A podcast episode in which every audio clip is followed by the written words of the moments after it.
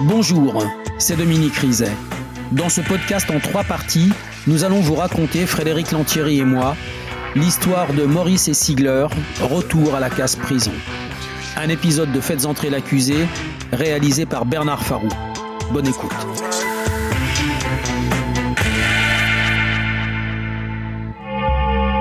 Sous pression, Maurice craque. Oui, il s'est bien passé quelque chose ce jour-là.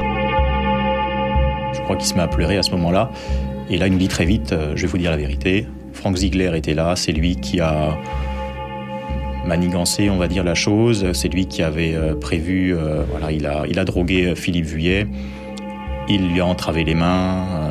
on l'a emmené tous les deux à l'aide de la voiture de Philippe Vuillet. On l'a emmené en direction de, de Ensisheim. Et là, on est allé dans un petit bois et il nous raconte tout ça de façon relativement, relativement rapide et complète. Lui pose la question, mais est-ce que, est que tu es prêt à nous emmener? Parce que euh, le problème, c'est que le lieu qu'il nous décrit est un lieu difficile à trouver, perdu en pleine campagne, et nous dit, écoutez, il n'y a pas de problème, moi je suis prêt à venir avec vous, vous m'emmenez, je vous montre le chemin et je vous montre où ça s'est passé. Avant que Maurice ne change d'avis, les policiers l'embarquent immédiatement à bord d'une voiture banalisée. Le chemin qu'il leur indique correspond au déplacement du portable de Philippe le 20 mars. Sortie de Mulhouse, autoroute, direction le nord de l'Alsace. Ensuite, Maurice leur fait quitter la voie rapide et passer par les villages de Pulversheim et Ensisheim. Arrivé là, il hésite. Il ne se souvient plus. Il se rappelle seulement qu'à un moment, ils sont passés sous une autoroute. Les policiers commencent à se demander si Maurice ne les mène pas en bateau. Et soudain, ce rond-point, ça lui dit quelque chose brigadier-chef Pierre H, police judiciaire de Mulhouse. Donc nous avons pris euh, directement à droite la petite route, on a poursuivi sur celle-ci et on a constaté qu'en fait elle, passait euh, sous l'autoroute. Et là, les, souvenirs de Robert Maurice commençaient de nouveau à faire surface et, il semble, il se rappelait également d'un la route qui partait, qui, faisait qui prenait un virage à gauche et que c'était à cet endroit-là que se situait le, petit chemin euh, qui est coupé à travers champs. Là, voilà. Il s'est engagé sur ce petit chemin et euh, Robert Maurice nous expliquait que normalement si c'était le bon chemin, on arriverait au bout sur euh, un petit carré de forêt.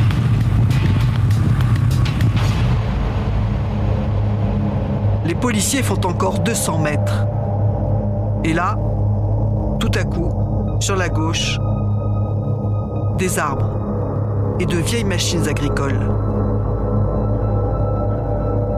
Quand il les voit, Robert Maurice n'a plus de doute. C'est là. Robert Maurice, au, sortir de la voiture, il reste euh, à proximité immédiate du véhicule et il nous désigne tout de suite l'endroit qu'on désigne actuellement. Donc il reconnaît tout de suite les lieux, il reconnaît les deux herses qui sont disposées de part et d'autre sous nos yeux. Et lui il reste au niveau du véhicule et il désigne l'endroit, donc celui-là. Et il refuse d'avancer catégoriquement.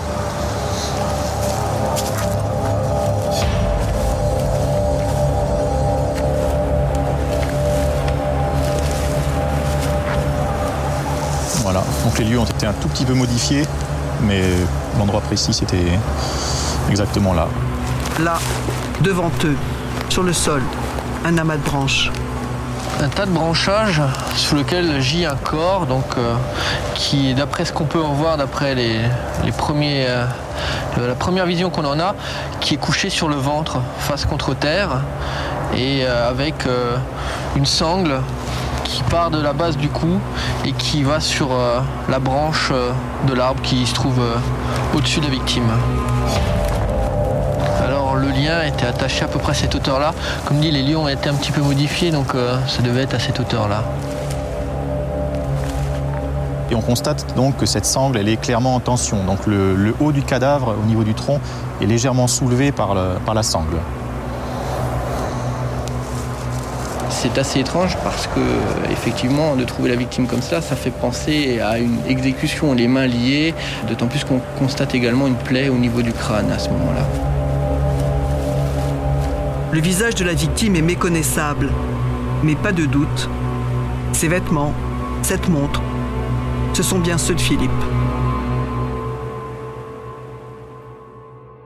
Jean-Pierre Vuillet, quelle est votre réaction quand vous apprenez qu'on a retrouvé le corps de votre fils Philippe? Quand on a eu le coup de fil, bon, c'est fini, quoi. C'est voilà, c'est ça. C'est vraiment un coup de massue qui nous tombe dessus, parce que pour nous, jusqu'à ce point-là, on, on, on, ne pense, on n'était pas sûr encore que Philippe soit. Vous aviez de l'espoir. On avait de l'espoir, voilà, c'est ça. Et vous avez ressenti quoi? Euh, bah, Disons qu'on avait vécu trois semaines hyper difficiles. J'oserais pas dire que c'était un soulagement, mais au moins on savait. Et ça, c'est important de savoir. Le pire, c'est de ne rien savoir. Je pense. Je pense. Parce qu'on se pose des questions nuit et jour. Hein. On dormait pas les nuits. Hein. C'était toujours des scénarios. Quand je rentrais du boulot, on allait à la gendarmerie. La nuit, c'était des scénarios. Mais c'est pas possible. C'est à cause de ça Est-ce que c'est ça un accident? Et donc euh, la nuit, vous pensez, vous pensez. Et vous vous endormez au petit matin, puis vous vous réveillez. Finalement, vous aviez raison de vous inquiéter dès le début bien sûr. Est-ce que vous en voulez aux gendarmes? Non, non, c'est du passé.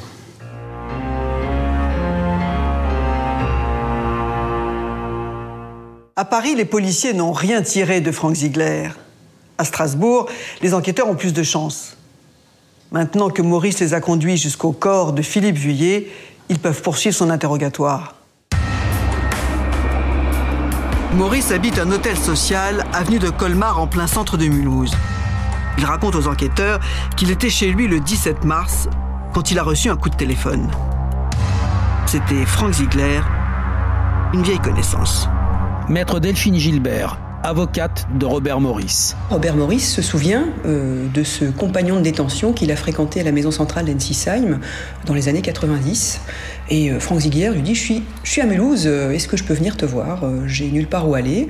Et Robert Maurice, qui est finalement, somme toute, assez content de, cette arrivée, bah, lui dit Oui, viens chez moi, pas de problème. Il se retrouve dans Mulhouse. Pourquoi Franck Ziegler ressurgit dans sa vie? Il n'en sait strictement rien. Ziegler s'installe chez Maurice. Il lui raconte qu'il s'est fait agresser dans le train, dépouillé de toutes ses affaires et de ses papiers. Il travaille maintenant en Espagne. Il a même monté sa propre entreprise de sécurité. D'ailleurs, si Maurice veut venir, il y a du boulot pour lui. L'idée le séduit. Maurice en parle à Michel, son meilleur ami. Maurice me dit Bah, tu vois, Michel, il n'est pas impossible que je m'en aille. Et moi, sur le coup, je. Quoi? Ah bon? Toi, tu vas t'en aller? J'ai dit à Maurice, disons, mais tu pars comment? À tes affaires et tout, comment tu vas les emmener? Mais il m'a dit, je sais pas, moi. Ben, lui, il se débrouille, il va trouver une voiture. Maurice raconte aux policiers que c'est lui qui a présenté Philippe à Ziegler. Ils se sont rencontrés chez lui le 19 mars. Le lendemain, en début d'après-midi, Maurice est sorti faire une course et a laissé son téléphone portable. Il imagine que Ziegler s'en est servi pour faire venir Philippe. Quand il est rentré, il les a trouvés ensemble. Brigadier chef Pierre H, police judiciaire de Mulhouse. Robert Maurice nous déclare je suis rentré des courses et là je vois Philippe euh, Vuillet qui est attablé avec, euh, avec Frank Ziegler. Donc les deux sont d'après lui dans une conversation euh, tout à fait, tout à fait normale. Et à un moment il nous déclare Philippe s'est pas senti, ne se sentait pas bien, il allait pas très très bien. Philippe a été pris de nausées. Il s'est levé pour partir. D'après Maurice, c'est là que Ziegler a sorti une bombe lacrymogène pour gazer Philippe en plein visage. Ziegler lui aurait ensuite ligoté les mains dans le dos avec de l'adhésif et avec sa ceinture. Maurice lui a demandé ce qu'il était en train de faire. Maître Delphine Gilbert, avocate de Robert Maurice. Franck Ziegler lui répond à ce moment-là que Philippe Vuillet lui aurait reconnu quelques minutes auparavant être un pédophile et qu'il fallait donc euh, faire quelque chose parce qu'on ne pouvait pas tolérer qu'un tel individu euh, demeure comme ça en liberté. Ziegler aurait alors expliqué qu'il avait mis des cachets dans le café de Philippe pour le droguer et que maintenant il fallait l'emmener chez les gendarmes pour qu'il se dénonce. Cette explication semble suffire à Maurice. Il sait où Philippe a l'habitude de se garer il sort chercher la Clio. Puis il remonte à l'appartement et aide Frank Ziegler à descendre Philippe par l'escalier. Le jeune homme a les mains attachées, il est groggy, mais il tient encore sur ses jambes. Robert Maurice accepte de prêter son concours à Frank Ziegler parce que pour lui, on va à la gendarmerie. Alors, il est vrai que Philippe Vuillet est entravé, mais pour Robert Maurice, il est neutralisé à ce moment-là, et puisqu'il a reconnu être un pédophile, eh bien, il faut le conduire à la gendarmerie. Et donc, il suit. Il suit le mouvement. D'après Maurice, tout ça s'est passé en plein milieu de l'après-midi. Ils sont sortis de l'immeuble et ils ont chargé Philippe à l'arrière de la voiture. Ziegler est monté à côté de lui et Maurice s'est mis au volant. Arrivé au niveau de la filature, une salle de spectacle, Ziegler lui a demandé de se garer. Comme il ne roulait pas assez vite, il a voulu conduire à sa place. Et là, il n'a pas pris la direction de la gendarmerie. Robert Maurice s'en étonne auprès de Frank Ziegler, qui lui répond Mais c'est pas comme ça qu'on s'occupe euh, de ce genre d'individu. Et la façon dont Frank Ziegler, semble-t-il, a répondu euh, cette phrase ou ce type de formule à Robert Maurice a fait penser à Robert Maurice que celui-ci avait pété les plombs. Et c'est d'ailleurs ce qu'il a dit aux enquêteurs. J'ai vraiment senti à ce moment-là qu'il se passait quelque chose et qu'il avait pété les plombs. Brigadier chef Pierre H., police judiciaire de Mulhouse. Et plus tard, dans la déclaration finale, il nous dira j'ai compris à ce moment-là que l'objectif de Frank Ziegler, c'était de tuer Philippe Vuillet. Et qu'a fait Robert Maurice à ce moment-là? À 17h03, il a envoyé un SMS à son ami Michel. Un SMS pour lui demander de dire qu'il avait passé toute l'après-midi chez lui si jamais on l'interrogeait. Maurice raconte aux policiers qu'ils ont roulé en pleine campagne. Au beau milieu d'un virage, Ziegler a soudain quitté la route et s'est engagé à travers champs.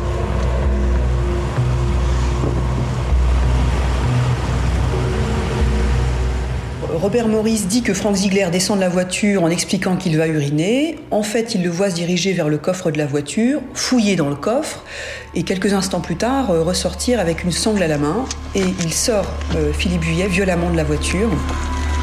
Selon Maurice, Philippe avait toujours les mains liées dans le dos. Ziegler l'a fait marcher vers le petit bois. Au bout de quelques mètres, il l'a jeté au sol. Il lui a passé la sangle autour du cou et a commencé à serrer. Maurice dit qu'il est resté près de la voiture et qu'il a assisté à toute la scène, tétanisé. D'après ce que Robert Maurice raconte à ce moment-là, Frank Ziegler dit à Philippe Vuillet Ta femme m'a payé 150 000 euros pour que je te bute. Et là, Philippe Vuillet est tombé des nues. Il a dit C'est pas vrai. Et Frank Ziegler dit Sur la tête de mes enfants, je te jure que c'est vrai. Et là, il continue. Ziegler aurait ensuite posé un genou sur le dos de Philippe pour serrer plus fort. Maurice raconte qu'il l'a entendu jurer. Il est dur à tuer, ce chien. C'est là qu'il a vu Ziegler revenir vers la voiture et prendre la manivelle du cric dans le coffre. Ziegler aurait frappé Philippe sur la nuque à plusieurs reprises. Maurice reconnaît qu'il n'a rien fait pour sauver Philippe. Il est resté là, sidéré.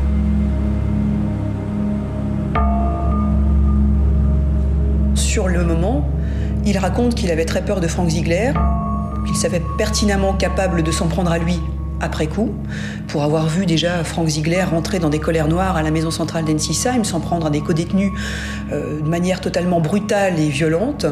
Et il raconte qu'à ce moment-là, il est passif, qu'il n'est pas en mesure euh, de réagir et il laisse euh, Frank Ziegler mettre à mort Philippe Buillet sous ses yeux. Ensuite, Ziegler s'est appuyé contre une machine agricole pour fumer une cigarette. Il a dit à Maurice qu'il prenait son pied quand il tuait quelqu'un. Et il lui a dit aussi que s'il parlait de ce qui venait de se passer, il s'occuperait de lui et aussi de son ami Michel. Puis Ziegler aurait recouvert le corps de Philippe avec un tas de branchages. Maurice l'a vu faire un nœud avec la sangle autour du cou de Philippe. Mais il ne sait pas quand il l'a accroché à l'arbre. Après ça, Ziegler aurait volé les clés, le téléphone, le chéquier, les chaussures et tous les papiers de Philippe. Vers 19h30, Michel a vu revenir Maurice et Ziegler, avenue de Colmar. C'est là que j'ai vu M. Maurice et M. Ziegler faire des bagages en commun carton, carton DVD, les papiers, l'imprimante, le scanner, enfin bon, tous ces papiers, tout ça. Et il me dit, Michel, on va faire un mot. Si tu veux la chambre, tu pourras la prendre. Ce qui reste dedans est à toi. Michel les a aidés à charger le coffre de la Clio de Philippe. À 22h15, Maurice et Ziegler ont pris la route pour l'Espagne.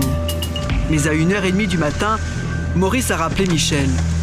Ziegler venait de le planter à Belfort en emportant toutes ses affaires. Maurice s'est même rendu au commissariat où il a porté plainte contre Ziegler pour vol. Ensuite, il est rentré à Mulhouse. Il m'a dit, je crois que je me suis fait avoir. Comment ça? Ben, l'autre, il est parti, hein, avec la voiture et toutes les affaires dedans. J'ai dit, toi, il y a quelque chose qui traque quelque chose. Ah. Euh, m'a dit, j'ai peur qu'il me fasse porter le chapeau. Mais j'ai dit, mais de quoi? Mais il dit pas plus. Il dit rien.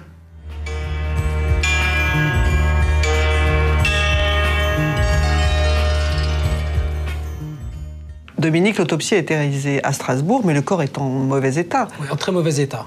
Très mauvais état, Frédéric. Il est resté dehors pendant 15 jours euh, et il est putréfié. Et on le sait, on sait qu'il est resté dehors parce qu'il est déjà habité, colonisé par des insectes, notamment au niveau du, visage. Et les doigts ont été grignotés euh, par des animaux nécrophages. On arrive quand même à déterminer les, causes de la mort ça, on arrive à travailler sur un corps dans cet état. Et l'autopsie va permettre d'apprendre énormément de choses sur les circonstances de la mort de Philippe Vuillet. Alors, visuellement, cette trace de pendaison laissée par le lien, on a du mal à la voir parce que la chair est abîmée. Donc, on va les voir à l'intérieur. Et sur le larynx, il y a des échymoses. C'est-à-dire, il y a des traces d'appui. Et euh, cette strangulation, ça correspond finalement à la version donnée par Maurice. Il y a aussi des traces euh, d'hématomes dans le dos, dans la région euh, cervico-dorsale. Alors ça, ça peut avoir été provoqué par les coups de manivelle, car su Philippe Juillet. Ça peut aussi avoir été provoqué par l'appui du genou de Sigler sur son dos. Quand Maurice dit, je l'ai vu l'étrangler. Toutes ces constatations, elles sont compatibles avec la version donnée par Maurice quand il dit, je l'ai vu l'étrangler, je l'ai vu le frapper. sur les causes de la mort maintenant. L'autopsie parle d'une asphyxie mécanique provoquée par le lien qui était passé autour du cou de Philippe Vuillet. Et il y a quelque chose de caractéristique, ce sont des lésions pulmonaires microscopiques, c'est-à-dire les vaisseaux dans les poumons claquent. Et alors, est-ce qu'on sait s'il a été drogué, Philippe Vuillet?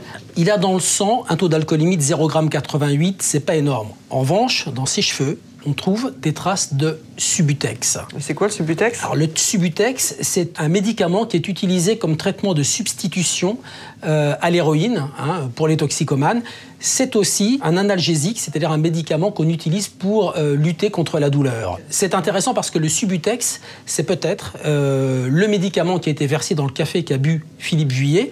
Et puis du Subutex, les policiers vont en retrouver au cours de la perquisition qu'ils vont mener à Paris, rue Popincourt, chez la copine de Ziegler, chez son amie. Il avait laissé quelques affaires chez elle. Et dans les sacs de Ziegler, on retrouve six boîtes de Subutex qui lui ont été prescrites par un médecin. Pourquoi? Parce qu'il avait mal à une jambe. Il s'était fait mal euh, en faisant une mauvaise chute lors d'une tentative d'évasion.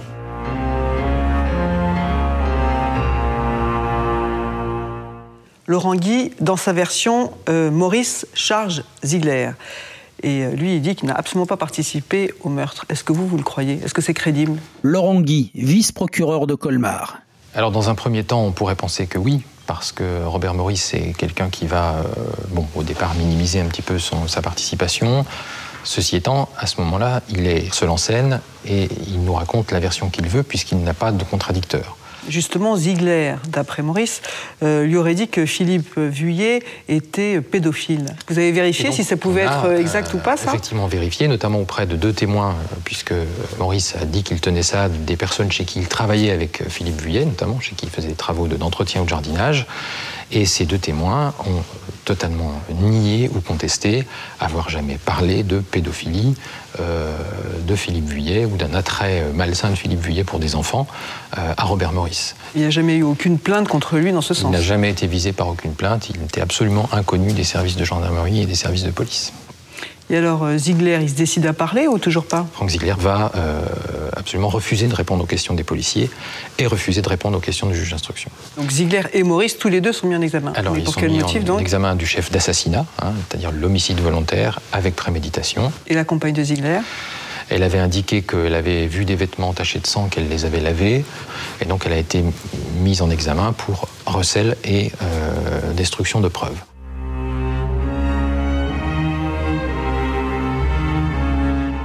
Sans aveu de Ziegler, les policiers n'ont donc que la version de Maurice pour travailler. Ils décortiquent sa vie pour savoir jusqu'où il est crédible. D'habitude, Robert Maurice reste très discret sur son passé. Mais il accepte de raconter son enfance à l'expert psychologue qui vient le voir en prison. Carole Rabolini, experte psychologue. Il dira J'ai été retrouvé euh, dans une poubelle entourée de journal. Euh, mes parents n'avaient pas les moyens matériels de m'élever. Il va euh, connaître différents placements et finalement ne sortira de ces placements qu'à sa majorité. Docteur Bernard Kirzek, expert psychiatre. Ce qui apparaît d'emblée, effectivement, dans l'expertise euh, de M. Maurice, euh, c'est un certain nombre de traits de personnalité caractérisés par une certaine instabilité, caractérisés par une impulsivité, caractérisés par une succession de ruptures, de sentiments d'abandon qui ont émaillé toute sa enfance et son adolescence euh, et qui vont se poursuivre durant l'âge adulte jusque le premier épisode euh, où il va être donc inculpé et incarcéré pendant un certain nombre d'années. Pendant des années, Maurice vit dans la rue où il multiplie les petits larcins et les cambriolages. À 30 ans, il bascule, il tue un homosexuel à coups de couteau. Il prend 18 ans de prison. C'est là qu'il rencontre Ziegler. Les deux hommes s'entendent bien, ils ont la même obsession. Maître Delphine Gilbert, avocate de Robert Maurice. Frank Ziegler et Robert Maurice ont ce point commun d'exécrer particulièrement les personnes condamnées pour des agressions sexuelles ou des viols. Et c'est vrai que Frank Ziegler, d'après ce que dit Robert Maurice, il s'en est déjà pris physiquement et violemment à un certain nombre de pointeurs, puisque c'est ainsi que les détenus appellent ces personnes condamnées pour des, des infractions de cet ordre. Maurice déteste les délinquants sexuels, en particulier les pédophiles. Les policiers sont donc très surpris de découvrir quelques photos pornographiques de jeunes garçons dans son ordinateur. Ou encore d'apprendre que des jeunes du quartier squattaient souvent son appartement. Les témoins qui leur parlent de ces visites trouvaient ça malsain. Ces jeunes gens, c'est quand même des jeunes paumés comme lui, en fait. Et je crois qu'il s'est un petit peu comporté comme un grand frère envers eux, en ouvrant la porte de son appartement, en leur laissant se servir d'Internet, en les laissant regarder, parce qu'il avait une collection importante de DVD, de films, euh, Monsieur Maurice. Il les laissait venir chez lui, tout simplement parce qu'il dit, euh, moi je pouvais pas les laisser dans la rue. Euh, et je pense que c'est véritablement par projection à son histoire personnelle, en fait. Maurice est formel. Il affirme aux policiers qu'il n'est pas homosexuel et encore moins pédophile. Sa vie, depuis sa sortie de prison en 95, il se tient à carreau. Ce qu'il veut, c'est du travail. Il a fait plusieurs contrats chez Peugeot près de Mulhouse. Laurent, collègue de Robert Maurice. Il a fait euh, quatre missions intérim. Et il a, bon, c'est vrai qu'il galérait pour avoir un CDI au bout, quoi. Et bon, c'est vrai que vu son âge aussi, c'était pas évident. Mais bon, c'est vrai que c'est un gars qui aurait mérité d'être embauché, parce que c'est vrai que c'était un gars qui bossait. Il bossait, il bossait tout le temps. Quand on le connaît, c'est une personne qui a le cœur sur la main. Il est prêt à vous donner sa chemise, il est prêt à vous donner des sous, il est prêt à, vous donner n'importe quoi. Ça lui arrivé que je lui prêtais des sous vu que c'était une personne qui était payée le 13 du mois. À la fin du mois, le 13, euh, il vous le rendait euh, avec un restaurant derrière, avec. Euh, il participait toujours aux frais de carburant. Il n'y avait jamais, jamais, jamais, jamais de soucis. Pour ses collègues, Maurice est un type généreux. Pour Sylvie, c'est tout autre chose. Elle l'a rencontré à l'époque où il travaillait avec Philippe. Dès qu'il a eu besoin d'une voiture pour aller à un endroit ou à un autre, il appelait Philippe pour l'emmener. Euh, je sais qu'il l'a emmené euh, sur, euh, sur Strasbourg, dans Allemagne. Il l'a emmené dans les quatre coins de, de la région. J'ai même dit à Philippe, il serait temps de, de, de, plus rendre service comme ça à Robert Maurice parce que je trouve qu'il abuse. Euh, est-ce qu'il te paye l'essence? Non, non, mais c'est un bon pote, il faut l'aider. Voilà ce qu'il me répondait. Pour Sylvie, Maurice est un profiteur. Ce qui l'intéressait chez Philippe, c'était sa voiture. Carole Rabolini, experte psychologue. Finalement, il est dans des relations, et je pense quasi exclusivement dans des relations utilitaires, où l'autre est un, finalement est placé, occupe une place d'objet qui va lui servir à quelque chose. C'est notamment ce qu'il va dire, c'est la première chose d'ailleurs qu'il va, il va énoncer à, à propos de la victime, euh, Monsieur Vuillet, où il va dire celui-ci me promenait.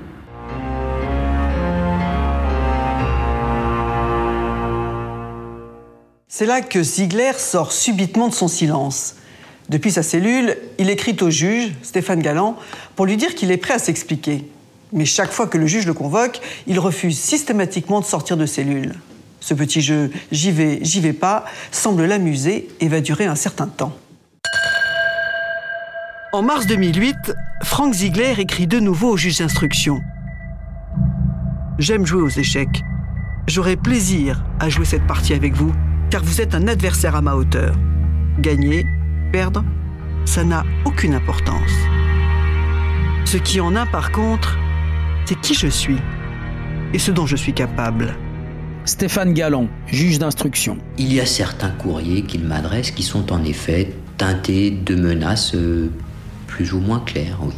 Il y a un courrier en particulier dans lequel Frank Ziegler écrit euh, qu'il aura vraisemblablement l'occasion de reparler de ce dossier avec moi euh, lorsqu'il aura prouvé son innocence et lorsqu'il ne sera plus dans la situation de la personne accusée ou mise en examen et que les choses se présenteront sûrement de manière très différente. Ziegler reproche au juge d'avoir mis en examen sa copine à Paris. Il sous-entend qu'il sait des choses sur le meurtre de Philippe, mais il ne parlera que si on le change de prison. Dans un autre courrier, Ziegler s'accuse d'avoir commis plus de 20 meurtres avant de se rétracter. Maître Karine Laprévote, avocate de Frank Ziegler. Frank Ziegler va jouer très clairement au jeu du chat et de la souris avec le juge qui, pour lui, a déjà préjugé de sa situation.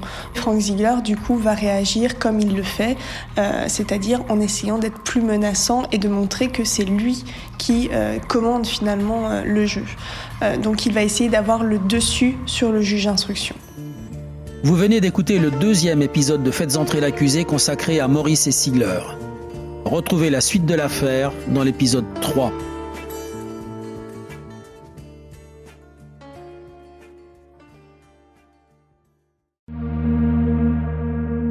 Bonjour, c'est Dominique Rizet.